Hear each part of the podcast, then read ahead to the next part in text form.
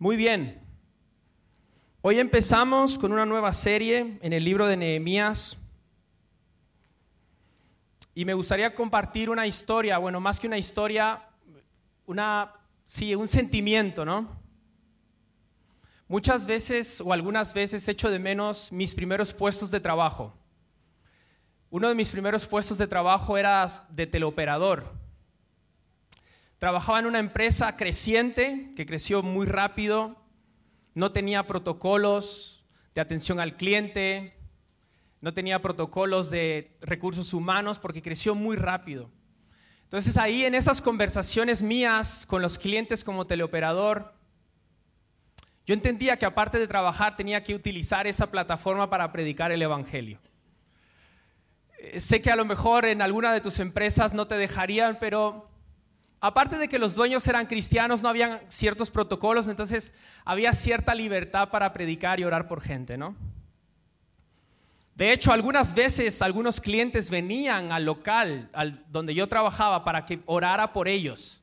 Como están buscando a un tal pastor Chisco, ¿no? Yo ni era pastor ni nada. Yo era un teleoperador que oraba por gente ahí por teléfono, ¿no? Porque entendía de parte de Dios de que el lugar donde Dios me ponía era donde yo tenía que traer el reino, ¿no? Con el tiempo eso fue cambiando. Ya no eran tanto eh, clientes, sino a lo mejor proveedores y en algunos casos algunos gerentes que eran quebrantados mientras pues yo conversaba con ellos. Me encantó esa etapa de mi vida, ¿no? Y cuando yo llegué a Amistad Cristiana hace algunos años, me encantó ver el espíritu de, de esta iglesia, ¿no? De hecho, si tú vas a nuestra visión de la iglesia, tú te vas a dar cuenta que dice, llevando el amor y el poder restaurador de Dios a cada rincón de la sociedad. Porque esta iglesia cree que cada informático, cada médico, cada maestro, cada madre de familia, padre de familia es un misionero. Es, una, es un agente de cambio, es, es, es una persona que puede traer el reino allá donde va, ¿no? Y yo creo que este era el caso de Nehemías, el hombre del que voy a hablar esta mañana. Nehemías era un hombre que amaba profundamente a Dios y su puesto de trabajo era el consejero o el asesor de un presidente. Él trabajaba en el Palacio de la Moncloa, en la Casa Blanca, imagínatelo. Ese era su puesto de trabajo. Pero él entendía que estando ahí él podía disfrazarse de consejero, pero traer el reino desde ese lugar de autoridad o de ese lugar de influencia, ¿no? Y yo estoy convencido, no solo como en la vida de Nehemías o en como yo lo creo, lo creemos, de que Dios está levantando y Dios va a levantar en este tiempo a gente para traer un impacto en la sociedad. Con un corazón como el de Nehemías para impactar las artes, para impactar las redes sociales, ¿Y por qué no impactar la política también? Algo que yo creo que tenemos que darnos cuenta es que esta, esta ciudad necesita a Jesús. Esta sociedad necesita a Jesús. Y necesita a personas como, como tú y como yo, con un corazón como el de Nehemías. Hoy vamos a ir al capítulo 1 del libro de Nehemías me gustaría pedirte que enciendas tu Biblia, porque creo que pocos tenemos Biblia en papel. Lo mismo en la sala 5 o en casa, si tienes Biblia a mano, pues mejor en papel. Oficialmente nuestra versión de la Biblia en esta iglesia es Las Américas, ¿vale? Así que si quieres ir a esa versión puedes hacerlo, aunque los primeros versículos que voy a leer van a ser en la nueva traducción viviente. Antes de entrar al, capítulo 1, me gustaría darte un poco de contexto de qué está pasando antes de este capítulo. El pueblo de Israel había sido llevado en cautiverio hace aproximadamente unos 140 años. Y ellos habían sido llevados cautivos por el pueblo de Babilonia y Asiria, principalmente por su rebeldía a Dios y su idolatría con otros dioses. Esto lo puedes ver en segundo libro de Reyes, capítulo 24 y 25. En esos años, el pueblo de Israel que estuvo en cautiverio perdió sus costumbres, su tierra, sus muros, su nación, su religión. El pueblo de Israel perdió todo. Porque una de las cosas que hacían los pueblos conquistadores, como en este caso Babilonia y Asiria, era a los pueblos que conquistaban, pillaban a sus nobles, a sus ricos, a sus sacerdotes y los dispersaban a lo largo de toda la tierra para evitar una reconquista o una posible rebelión. Entonces Babilonia y Asiria agarran a toda esta gente noble, rica y pobre y los mandan a los campos a trabajar con el fin de dispersarlos y que ellos perdieran su identidad como nación, su religión, sus tierras, que perdieran todo. Esto ha pasado 140 años del capítulo 1 de Nehemías. Israel se mantuvo así durante un buen tiempo, que fueron 70 años, hasta que llegó el año 538 antes de Cristo. Ese año llegó al poder un rey llamado Ciro. Seguramente habéis escuchado acerca de Ciro. Esdras capítulo 1, versículo 1 dice, Ciro, al que Dios despertó su espíritu. ¿Por qué Dios despertó el espíritu de Ciro, este rey? Básicamente lo que Dios hizo fue poner en el rey Ciro que todos los que habían sido llevados en cautiverio volvieran a sus tierras. Esto lo puedes ver en Esdras capítulo 1, en Daniel capítulo 5, en Daniel capítulo 6 de este evento de, que Ciro permite que todos vuelvan a la tierra de Israel donde habían estado, se escriben salmos tan preciosos como este que voy a leer ahora. El Salmo 147, versículos del 1 al 6, y lo leo en la nueva traducción viviente, ¿vale? Que dice, Alabado sea el Señor, qué bueno es cantar alabanzas a nuestro Dios, qué agradable y apropiado. El Señor reconstruye a Jerusalén y trae a los desterrados de vuelta a Israel. Él sana a los de corazón quebrantado y les venda las heridas. Cuenta las estrellas cada una por su nombre. No voy a leer los otros dos versículos por tiempo, pero básicamente el salmista está diciendo, qué bueno es Dios que nos está dejando volver a la tierra, donde habíamos estado viviendo por muchos años. Sin embargo, esta vuelta a Jerusalén que permitió Ciro se dio en tres etapas. ¿En cuántas etapas? En tres etapas. Sala 5, tres etapas. ¿Vale? Sala 6, perdón. Estoy. Bueno. Vosotros me entendéis. Se dio en tres etapas. La primera se dio con Zorobabel, en el año que Ciro lo permitió, 538. Lo que hizo Zorobabel fue volver a la tierra de Jerusalén y reconstruir el templo que había quedado destruido. La segunda vuelta se dio bajo el liderazgo de Esdras, que era un sacerdote, y Nehemías, que era un laico. Esdras y Nehemías eran contemporáneos, eran de la misma época. De hecho, Esdras, el libro de Esdras y el libro de Nehemías, es un solo libro, pero nosotros lo tenemos como dos libros, ¿vale? Esta segunda vuelta se dio bajo el liderazgo de Esdras y lo que consiguió Esdras fue restaurar la Torá, o sea, la ley de Dios, y que el pueblo de Dios se consagrara. 80 años más tarde de esta segunda vuelta de Esdras, se da el retorno bajo el liderazgo de Nehemías. ¿Me estáis siguiendo? Bien. Bajo el liderazgo de Nehemías se reconstruyó la ciudad o el muro de la ciudad y se consiguió restaurar el culto que no había podido ser posible durante los últimos años. Y de esta tercera vuelta de la que vamos a estar hablando estas próximas semanas de cómo Dios usó a un laico que no era sacerdote, sino más bien un perfil como de un hombre de negocios que trabajaba en el palacio de la Moncloa para restaurar una ciudad y restaurar la adoración en un país. Es impresionante. De hecho, el éxito del trabajo de Nehemías tuvo tanto peso y tuvo tanto impacto que durante el periodo intertestamentario, o sea, entre el Antiguo y el Nuevo Testamento, que hay 400 años, el pueblo de Dios no recayó en la idolatría. Impresionante.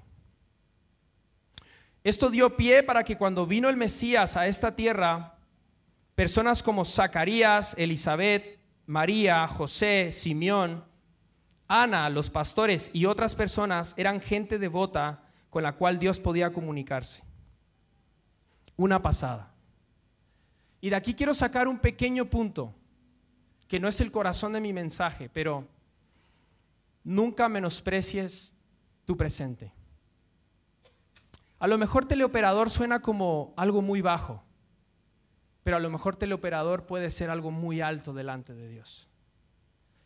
Yo algo que he visto y que veo cada vez más en el corazón de Nehemías es que su único deseo era utilizar su presente como una plataforma para que otros conocieran a Dios. Muchas veces nosotros queremos llegar a la Moncloa sin haber pasado por el proceso donde Dios nos demanda fidelidad. No menosprecies tu presente, úsalo para el Señor. El impacto del trabajo de Nehemías es impresionante, ¿no? La unción, ya la veis. Ánimo a los de sonido ahí montando eso. Para los que no sabéis qué es lo que ha pasado, se ha caído básicamente la casa de la batería. Mira, él va a reconstruir la ciudad. Esto fue lo que hizo Nehemías. ¿Vale? Vamos a ir al capítulo 1, venga. Capítulo 1, versículo 1. Biblia a las Américas. Dice, palabras de Nehemías, hijo de Acalías. Aconteció que en el mes de Kisleu, que es como noviembre o diciembre, en el año 20, que es como el 446 antes de Cristo, estando yo en el palacio de Susa, que es la actual Irán, vino Ananí, uno de mis hermanos con algunos hombres de Judá, y les pregunté por los judíos, los que habían escapado y habían sobrevivido a la cautividad, y por Jerusalén. Y me dijeron, el remanente, los que sobrevivieron a la cautividad ahí en la provincia, están en gran aflicción y oprobio. Y la muralla de Jerusalén está derribada y sus puertas quemadas a fuego. Cuando oí, dice el versículo 4, cuando oí estas palabras, me senté y lloré e hice duelo algunos días. Estuve ayunando y orando delante del Dios del cielo. Esto es, es impresionante, estos primeros cuatro versículos. Porque de aquí me surgen algunas preguntas. Y es, ¿por qué Nehemías no se fue en los primeros dos viajes de vuelta a Jerusalén? No lo sabemos. Puede ser que su trabajo no se lo permitiese. Puede ser que sentía de parte de Dios no hacerlo. Puede ser que tuviera un buen empleo y dijese, mira, yo prefiero quedarme aquí en Babilonia y no ir a, estos viajes de vuelta a Jerusalén. Sin embargo, algo que yo veo es que Dios se había encargado de poner a la persona correcta en el momento correcto. Dios tenía un plan estratégico, poner a la persona correcta en el momento correcto. Y aunque Nehemías no había podido viajar, no hay duda por la pregunta que él le hace a Ananí de cómo están sus hermanos, de que su corazón estaba con ellos. Y esto es algo impresionante porque Nehemías nació en el cautiverio. Él no vino cuando fueron conquistados. Pero aquí hay algo que me gusta mucho porque yo no sé cómo lo viviréis, pero muchas veces yo soy de Guatemala, muchas veces los guatemaltecos se van hacia Estados Unidos buscando un mejor futuro. Y cuando lo consiguen es como, bien, lo he conseguido. Y de alguna manera como que se olvidan de sus raíces. No es como, bueno, yo ya lo he conseguido, que pase lo que tenga que pasar allá, ¿no? Sin embargo, el corazón de Nehemías no es como este, porque él no fue criado en Jerusalén, sin embargo, estaba conectado con las raíces de sus padres. Me imagino cómo los padres inculcaron en sus hijos las raíces que tenía.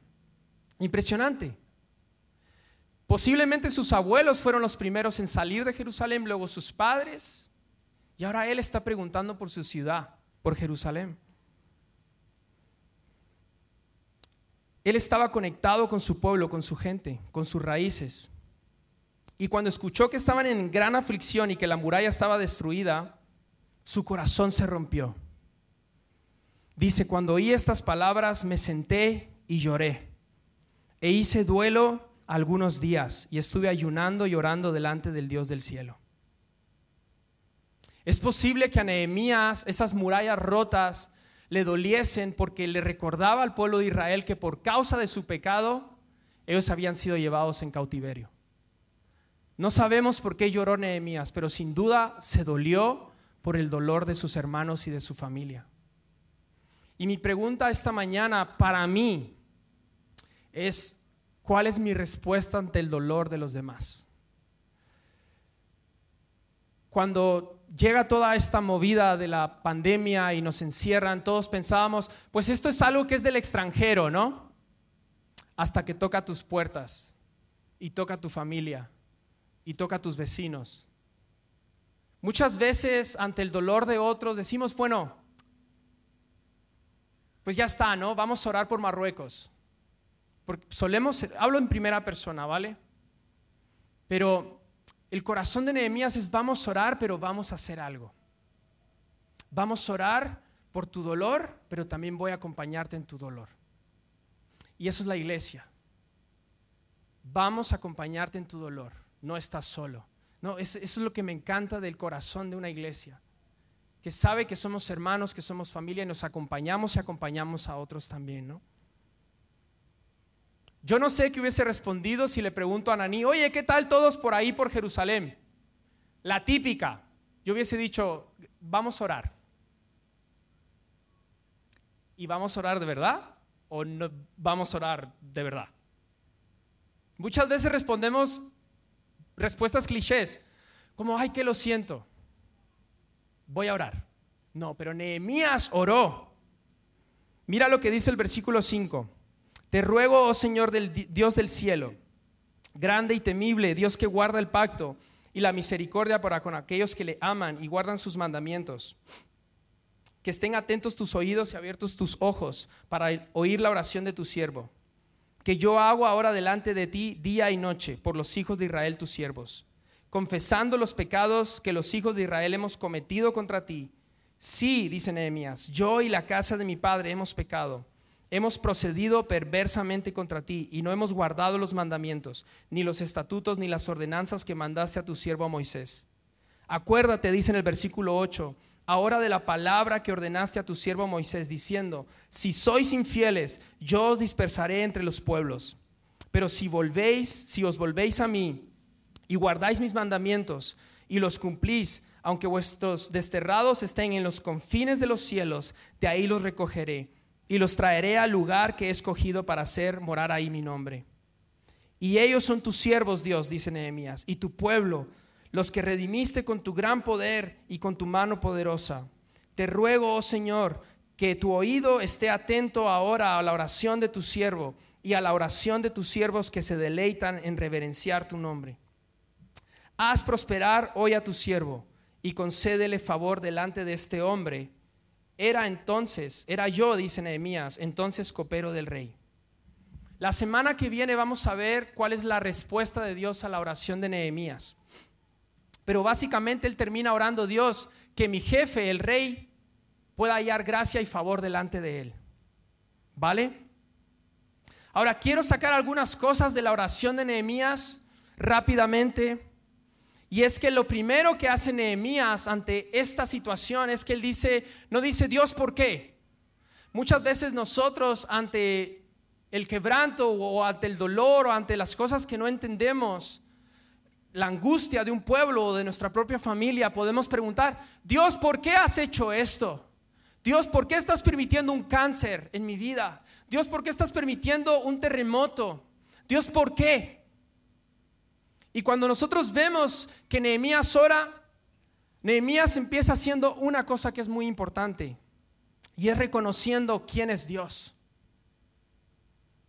No dijo Dios por qué, sino dijo Dios, yo sé que tú eres el Dios del cielo, Eres el Señor temible, eres Dios grande, eres fiel, que guarda el pacto, que es misericordioso, que escucha, que ve cuando le busco. No hay mejor manera de orar, iglesia, que reconociendo quién es Dios. Lo primero, cuando venimos delante de Él, es reconocer quién es Él y lo que ha hecho en nuestras vidas. Segundo, Nehemías sabía lo que Dios había prometido. Nehemías conocía la palabra. Nehemías no venía al cuarto de oración y en búsqueda de Dios como a tirar palabras al aire. Nehemías sabía que una oración respondida que es segura es aquella que se alinea con la palabra de Dios. ¿Por qué? Porque Dios cumple lo que promete. Entonces Dios, Nehemías está orando las promesas que Dios ha hecho.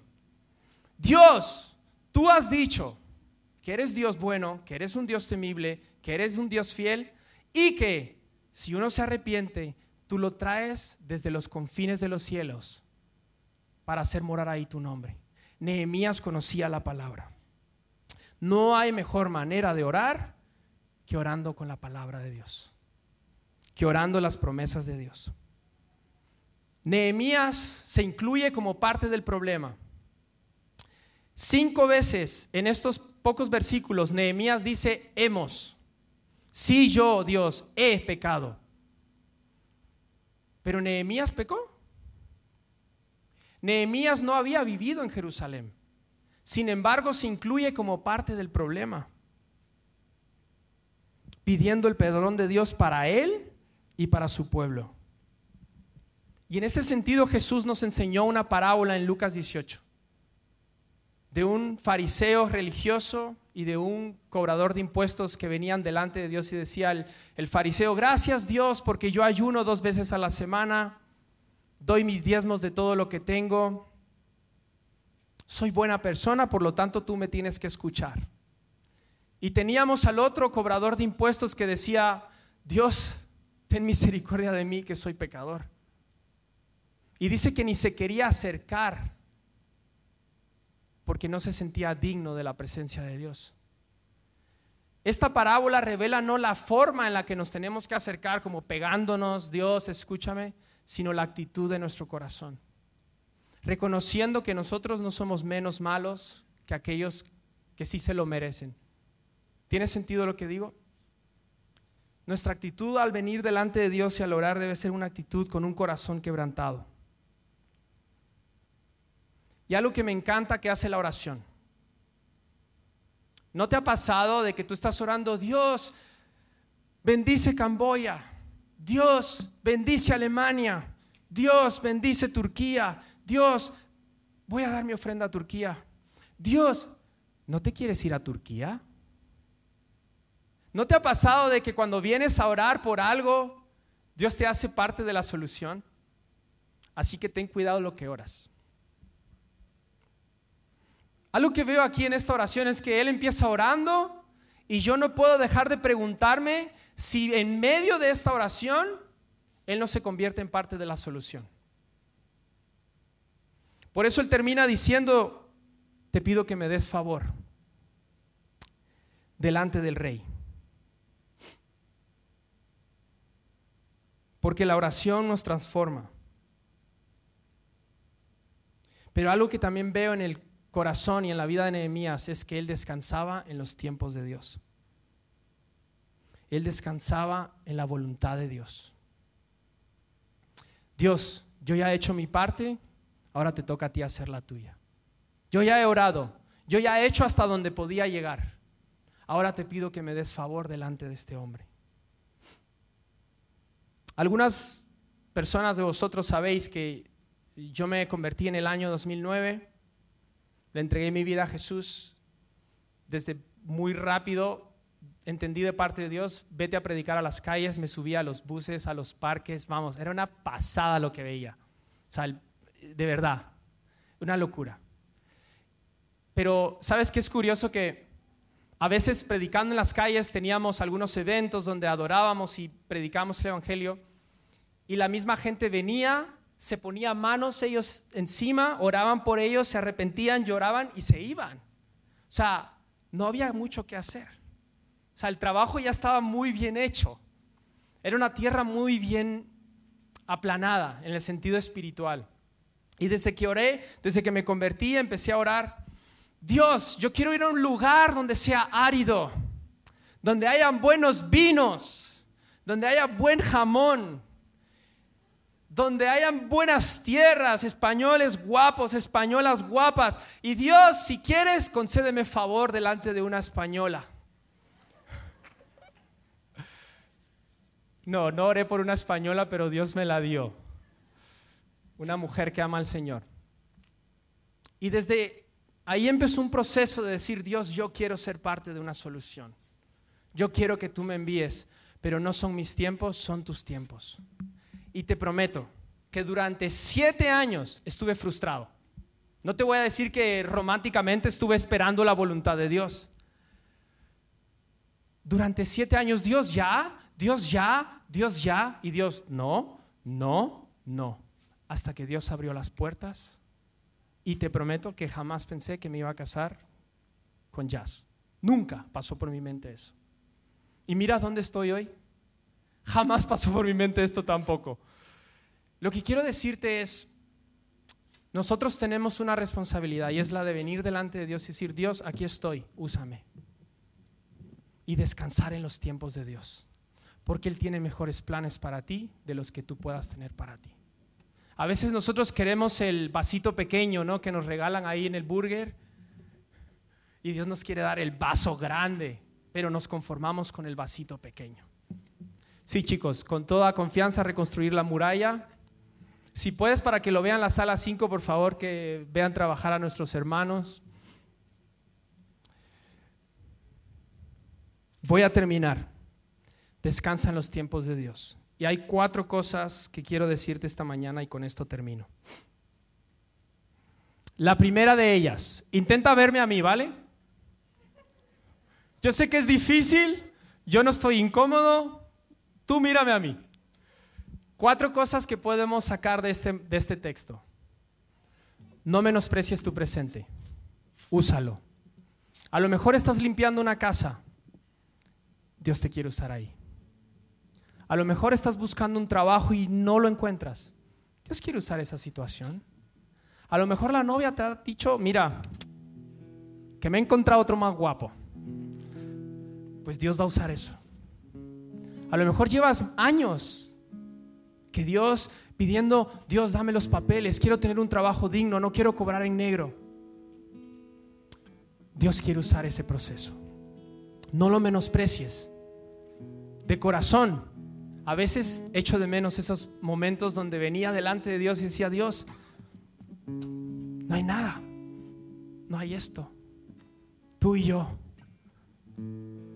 tu presente es tan importante. Valóralo atesóralo, honralo, porque no va a ser así siempre. Y sé fiel a Dios, úsalo. Dios te quiere usar ahí donde estás. Segundo, descansa en los tiempos de Dios. Dios está peleando por ti y tiene un mejor plan para ti. No intentes ayudar a Dios como lo hizo Abraham, que le dio a Ismael. Y mira la que la ha liado, que les amamos. Pero descansemos en los tiempos de Dios. Dios tiene mejores planes para nosotros. Búscale. No hay mejor cosa que puedas hacer en la frustración, en los momentos que no entiendes de dolor o en situaciones como las que estamos viviendo en esta sociedad, en este país o en el mundo entero. El mundo se está derrumbando y parece un poco pesimista este mensaje a lo mejor con esta frase. Pero Dios nos está llamando a un lugar de oración, a interceder por el mundo, a interceder por nuestra nación, a interceder por nuestros políticos, a interceder por nuestros niños, a interceder por nuestras iglesias. No hay mejor lugar donde podamos venir delante de Dios que en el cuarto de oración. Y tercero y cuarto, perdona. Y si queréis podéis pasar todos. Hay algo que sentía mientras preparaba esta predicación. Y es que a lo mejor tú no te sientes como Nehemías, que dices, voy a usar mi presente, voy a hacer que Dios haga algo con mi vida. Y a lo mejor te ves como la ciudad, con los muros derribados. A lo mejor te ves como una ciudad sin fortaleza alrededor, sin amigos y familia que te proteja. A lo mejor te ves más bien como Jerusalén que ha perdido su lugar de oración. O a lo mejor te ves como Jerusalén, que ha perdido su identidad, sus raíces, que no sabe a dónde pertenece. Hay una promesa para ti. Él te va a recoger desde los confines de los cielos y te va a hacer morar en un lugar seguro. Hace dos mil años vino un hombre llamado Jesús que apuntaba de alguna manera al corazón de Nehemías. Un hombre valiente que trabajó en equipo, que era obediente a la voz de Dios, pero que también era un hombre de oración. Este hombre llamado Jesús fue a una cruz, una cruz, perdona. Y ahí clavado en una cruz, oró como Nehemías, pero oró algo que se sigue escuchando en los cielos y en el corazón de las personas diciendo, Dios, no les tomes en cuenta este pecado. Yo quiero restaurar no su ciudad, sino su corazón y sus vidas. Yo quiero restaurar su adoración contigo. Y esa oración se sigue escuchando hoy. Y esta mañana quiero pedirte, por favor, que te pongas de pie. Todos nos ponemos de pie en la sala 6 también.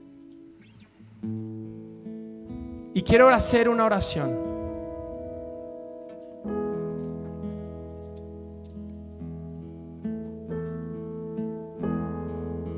Si tú esta mañana te sientes que tu vida se cae a cachos, que tu vida está derrumbada, que el propósito se ha perdido, que ya no sabes ni, ni quién eres, que tú le permitas a Jesús venir y entrar a tu vida y tomar tu corazón y decir, vamos a construir juntos esto. Entonces quiero pediros a todos que cerremos nuestros ojos y si tú eres esa persona, quiero que repitas esta oración conmigo. Señor Jesús, ven a mi vida. Te entrego el control de mi corazón. Te entrego el control de mi vida, de mi ciudad, de mis muros, de mis defensas. Y te pido que seas el Señor de mi vida confío en ti y confío que tienes un plan bueno para mí. Te agradezco y lo recibo.